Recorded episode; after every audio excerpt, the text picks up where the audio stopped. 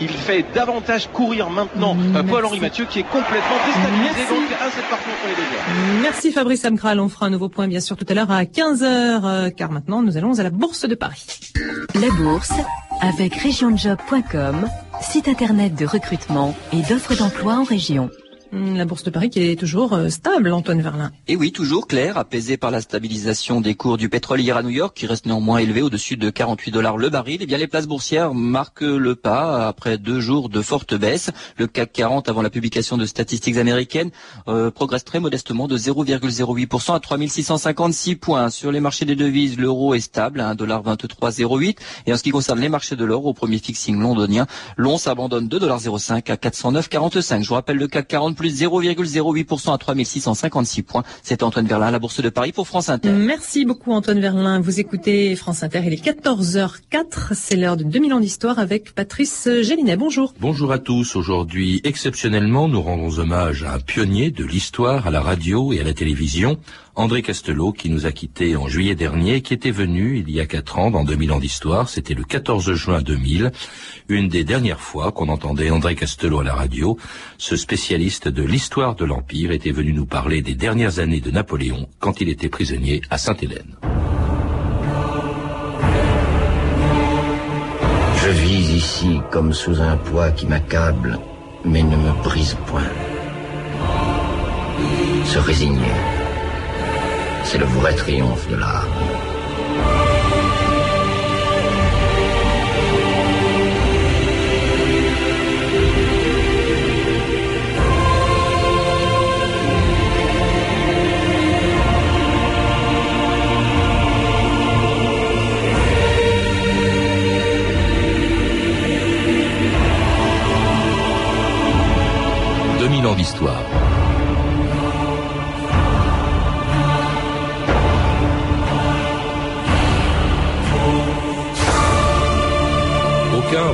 romancier, aucun metteur en scène n'aurait osé imaginer un tel scénario. La fin d'une des aventures les plus extraordinaires de l'histoire. Les dernières années de Napoléon, passées sur un rocher minuscule, où pendant six ans, le conquérant d'un immense empire s'est retrouvé prisonnier dans une île de 122 km perdu quelque part dans l'Atlantique Sud. Sainte-Hélène, dont le nom a autant contribué à entretenir la légende de Napoléon que le nom de toutes ses victoires ou de ses défaites. À l'épopée napoléonienne, il fallait bien donner une conclusion à la mesure de la bataille des pyramides, de Marengo, de Wagram, d'Austerlitz ou de la désastreuse campagne de Russie. Peut-être d'ailleurs le pressentait-il, celui qui au lendemain de Waterloo remettait son sort entre les mains de l'Angleterre, le seul pays qu'il n'a jamais pu vaincre.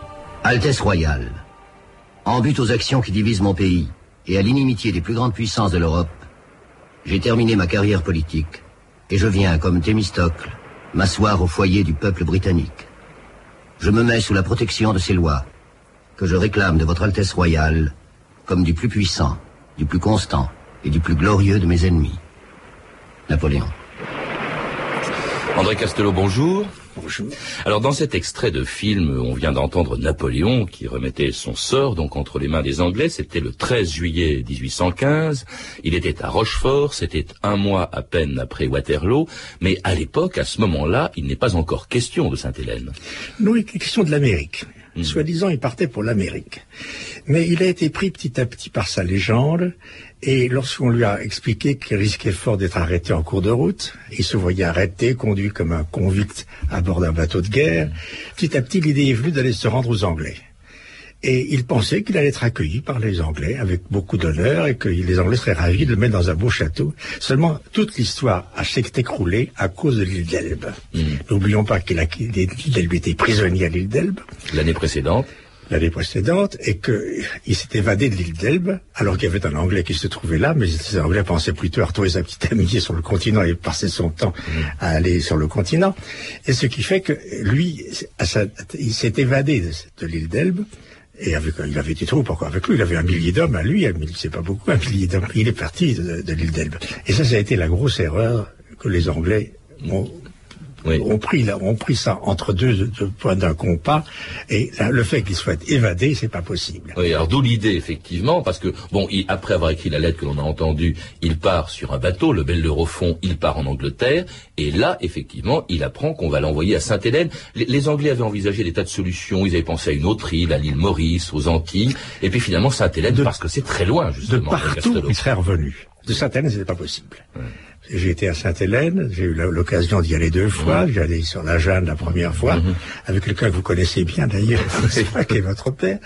Et ça a été pour moi un voyage inoubliable, extraordinaire. Mais on y reviendra, parce que ce voyage, quand il apprend donc qu'il part à Sainte-Hélène, André Castelot, euh, ce voyage, il, va, il ne va pas le faire seul. D'abord, il proteste, il est furieux, et puis finalement, il monte à bord d'un autre bateau, non plus le Belle de Rofond, mais le Northumberland. Il quitte l'Angleterre le 7 août 1815. Un très gros navire. Hein, qui était un énorme navire, et il, il ne part pas tout seul, il part avec des gens que les Anglais lui ont laissé choisir, un entourage qui est fait de gens qui ne sont pas de sa famille, hein. ce ne sont pas des proches, mais qui vont jouer un rôle important puisqu'ils vont ensuite effectivement se retrouver auprès de lui pendant les dernières années de sa vie. Enfin, il y en a certains parmi ces, derniers pèlerins, si vous voulez, qui étaient très très près de lui, qui les connaissaient bien. Et il y avait d'abord le grand maréchal Bertrand.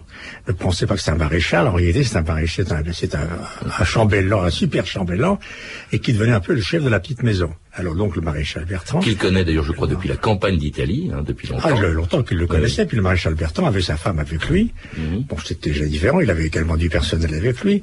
Alors, il y avait, en plus de ça, il y avait Gourgaud, le général Gourgaud, qui était un général assez neuf d'ailleurs, puis c'est après Waterloo, il a été mhm. nommé général seulement, mais enfin qui a, suivi, l'empereur pendant des années et des années, mhm. et, mais qui est tout jeune, c'est un homme qui avait à peine 32 ans, qui est tout jeune. Donc il y avait, il y avait donc Gourgaud, il y avait Montolon, alors Montolon, oui, c'est quand ah, même un personnage un peu étrange et un peu ambigu. Hein. On dit D'autant plus que Montolon après va, se coller euh, près du futur Napoléon. Très opportuniste. Il va, être en prison également. Enfin, il ne sera pas là pour le retour des cendres. Et Montolon est un personnage qui n'est pas antipathique, mais qui est tout de même. Il y a quelque chose de trouble dans chez Montolon. Et puis il y a surtout, il y a surtout Gourgaud, Gourgaud qui est donc important. Et puis en, dehors de ça, il y a Marchand. Marchand, c'est le valet de chambre de Napoléon, c'est le confident de Napoléon, et qui a été, dans, dans le testament, il a dit le les comptes à tel, à tel, à tel, ce qui fait que Marchand est devenu comte par le testament, et Marchand a été vraiment d'un dévouement total, extraordinaire, absolu. André Casto, il y a un conte que vous oubliez, alors lui, qui a quand même été à l'origine ah ben, des c'est Lascaz. Lascaz, l'auteur du mémorial. Mais Lascaz n'est pas resté très longtemps là-bas. Il est resté un an. Et il y allait, pourquoi? Pour faire un livre. C'est ce qu'on lui a reproché à l'époque, euh, il prenait des notes tous les jours, et euh, il a, c'est grâce à Lascaz d'ailleurs que la légende de Sainte-Hélène a pris corps et est devenue, est devenue ce qu'elle est aujourd'hui. Alors c'est donc en leur compagnie que Napoléon quitte définitivement l'Europe pour Sainte-Hélène, une île que personne ne connaît alors, mais qui grâce à Napoléon va devenir célèbre au point d'inspirer plus tard un des plus grands musiciens du XIXe siècle, un certain Berlioz.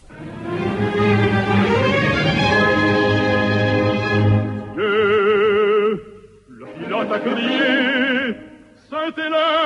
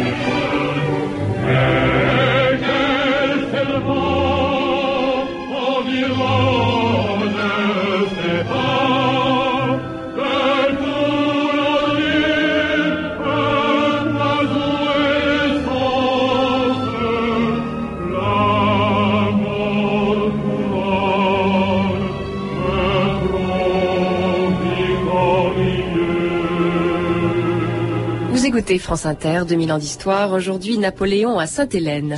Et vous venez d'entendre le 5 mai, c'est une cantate très peu connue, composée par Berlioz, donc évoquant évidemment Napoléon à Sainte-Hélène, cantate d'ailleurs tirée d'un coffret présenté par Alain Decaux et écrit et dit par vous, André Castelot, Napoléon Bonaparte, distribué chez Accor. Alors, il s'agit bien sûr, on vient de entendu, de, de Sainte-Hélène, euh, Sainte-Hélène où Napoléon arrive le 15 octobre 1815, et vous-même, André Castelot, eh en historien sérieux, vous êtes allé à Sainte-Hélène, Qu'a pu voir, qu'a pu voir Napoléon quand il est arrivé J'ai même logé à Sainte-Hélène. Mais puisque vous venez d'évoquer Sainte-Hélène, il faut évoquer l'image que Napoléon a vue pour la première fois, effroyable. Je vous assure que lorsqu'on arrive à Sainte-Hélène, il y avait à côté de moi un timonier corse sur la Jeanne qui m'a regardé ça, qui a dit bon Dieu, ils me l'ont fait périr par l'humidité. Mmh. Et c'est vrai, et c'est vrai. N'oublions pas que c'est un rocher qui a 900 mètres de hauteur. C'est énorme, 900 mètres au ras de la mer. Il n'y a pas de port. Il n'y a pas de port. Il y a la falaise qui tombe directement dans la mer.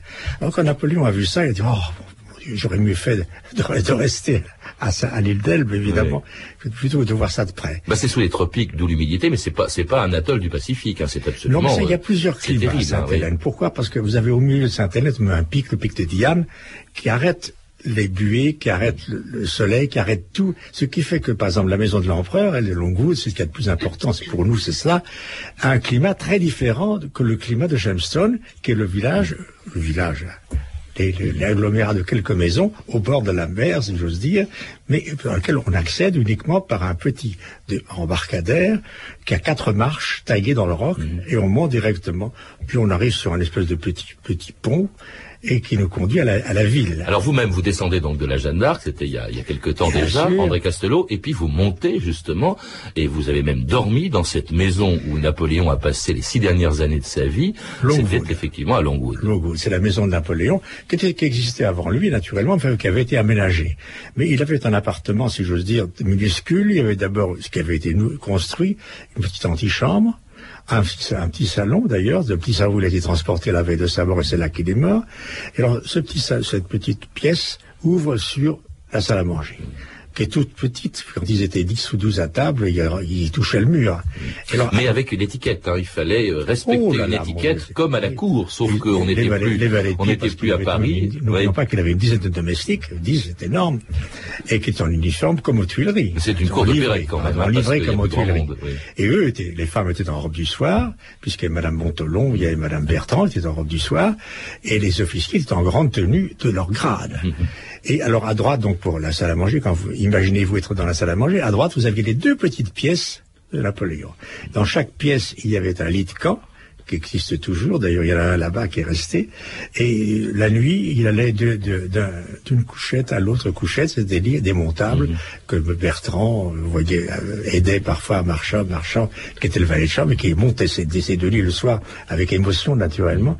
Mais moi, j'ai vu ces lits très près c'est relativement confortable, vous savez. D'ailleurs, tout le monde est en, ébullition quand, on ouvrait ce livre, on le regardait, et Marchand, et donc le valet de chambre, faisait ça admirablement et très rapidement. Alors c'était confortable, mais c'était quand même euh, très éprouvant. D'abord, premièrement, Napoléon ne peut pas quasiment quitter euh, un certain périmètre. Il est vraiment en résidence surveillée, André Castelot, là-bas. Je crois qu'il y avait 3000 soldats sur l'île, il y avait deux bateaux qui croisaient constamment au large. Pour éviter... à l'envers, chacun l'un et l'autre. Pour éviter qu'on vienne chercher Napoléon.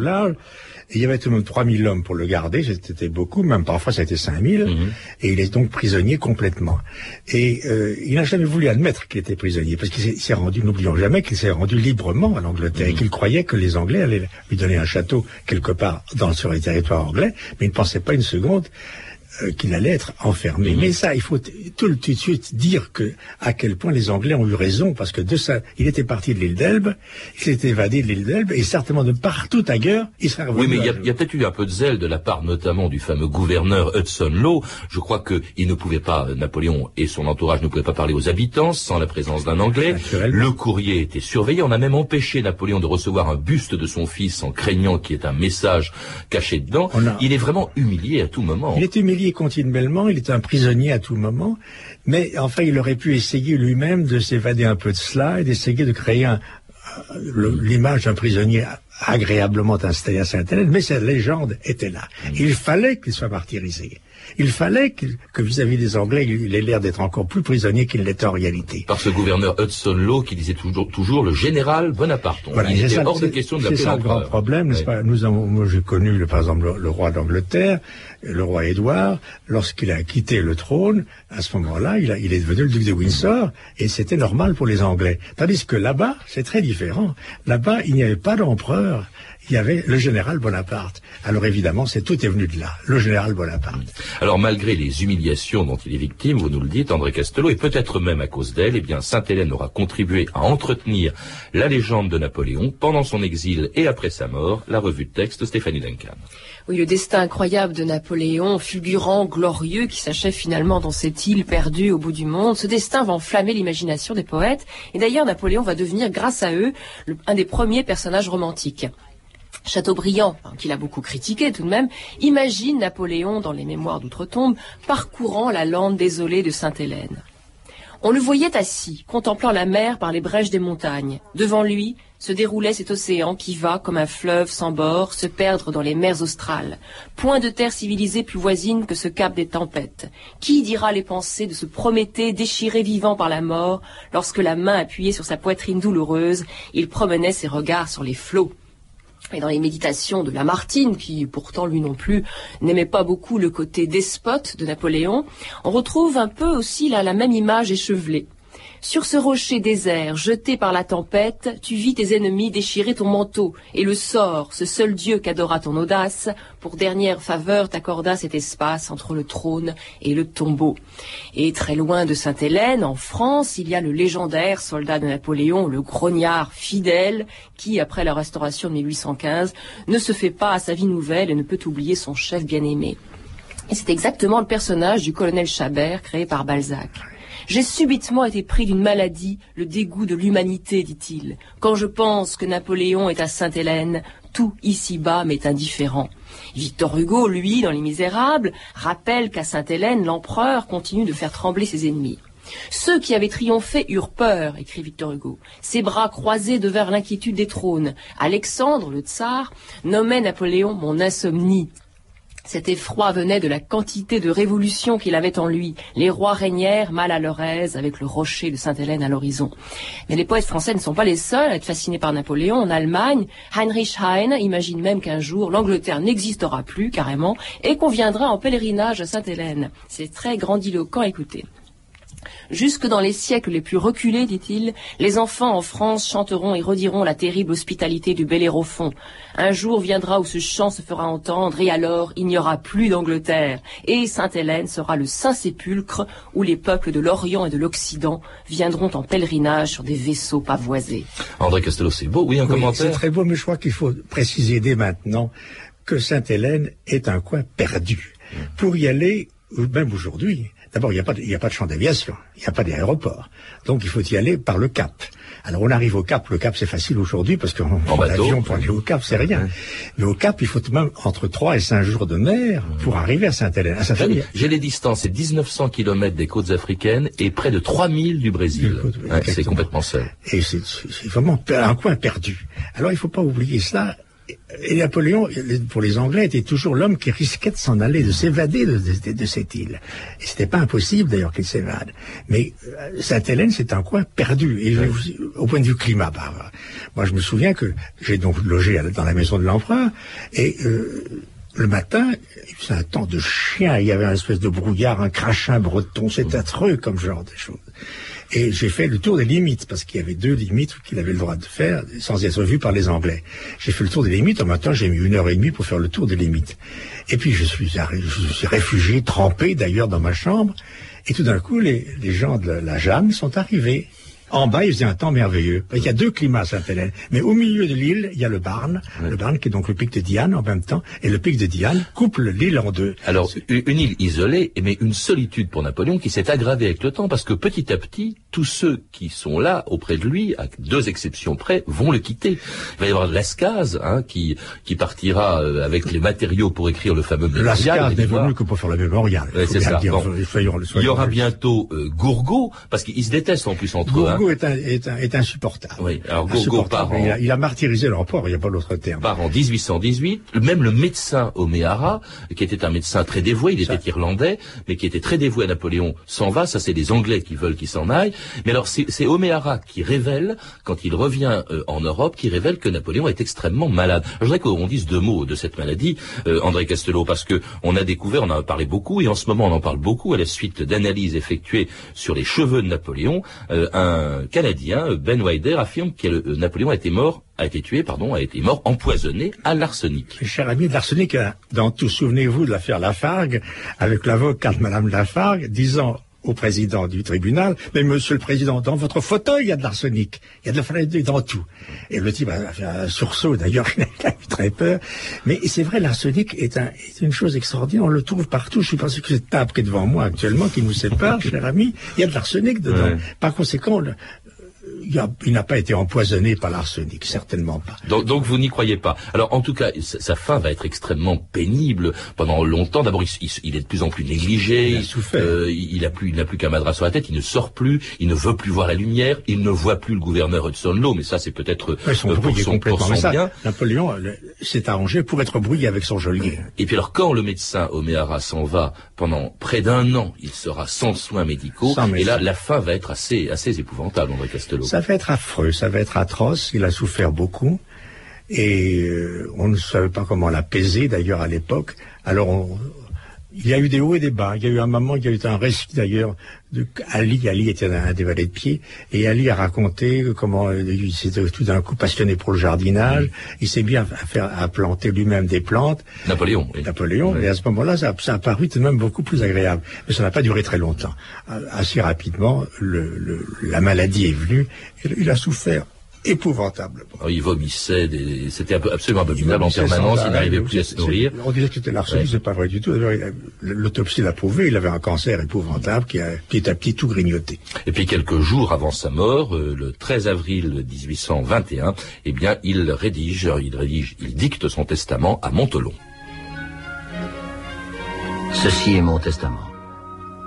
Je désire que mes cendres reposent sur les bords de la Seine au milieu de ce peuple français que j'ai tant aimé. Mon fils ne doit pas songer à venger ma mort, il doit en profiter.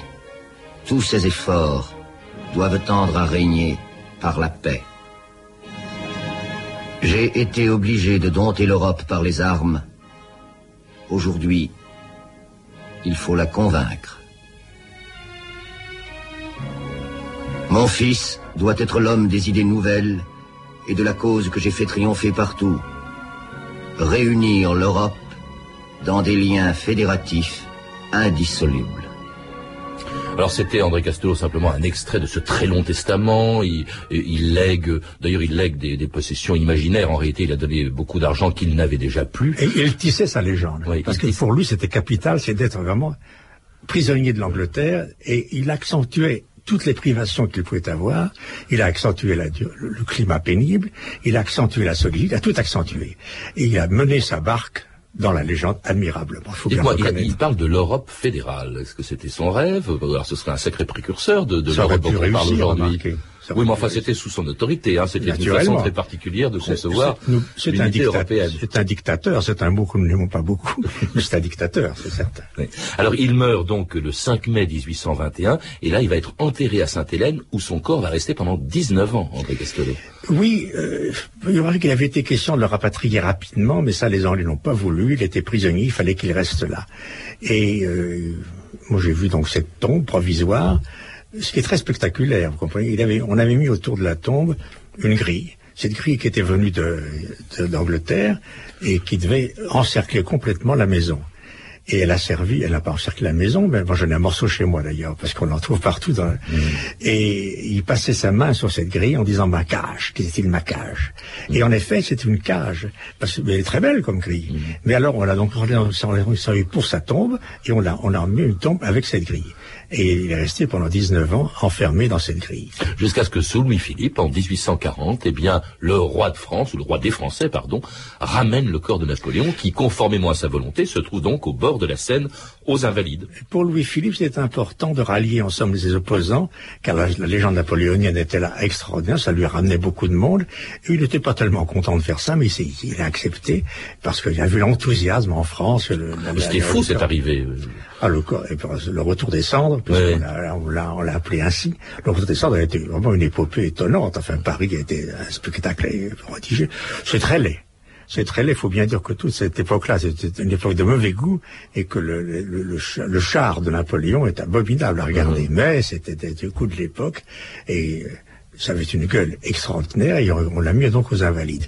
On a cherché l'endroit, finalement, et on a eu raison, car il faut dire que le tombeau de Napoléon aux Invalides, c'est ce que les étrangers viennent voir d'abord à Paris, mhm. et c'est une chose merveilleuse. Dites-moi, euh, quand vous en parlez, quand vous, nous, quand vous évoquez l'accueil délirant que reçoit euh, le corps de Napoléon en 1840, et quand on voit aujourd'hui le succès de tout ce qui peut être filmé ou écrit sur Napoléon, c'est assez étonnant quand même. Enfin, encore qu'il y a eu des, des, périodes où on parlait moins de lui, où on avait presque un peu honte d'en parler, mais là, vraiment, le, mythe de Napoléon, il est tenace. Mais quelle légende extraordinaire, un homme qui a eu toute l'Europe à ses pieds, qui est parvenu jusqu'à Moscou. Évidemment, le retour a été atroce.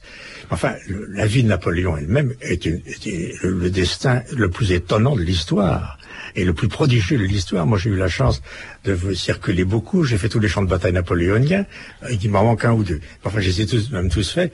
C'est une épopée merveilleuse. Et qui n'aurait peut-être pas été euh, la même sans Sainte-Hélène, justement. Exactement. Sainte-Hélène a été dans le couronnement de cette légende.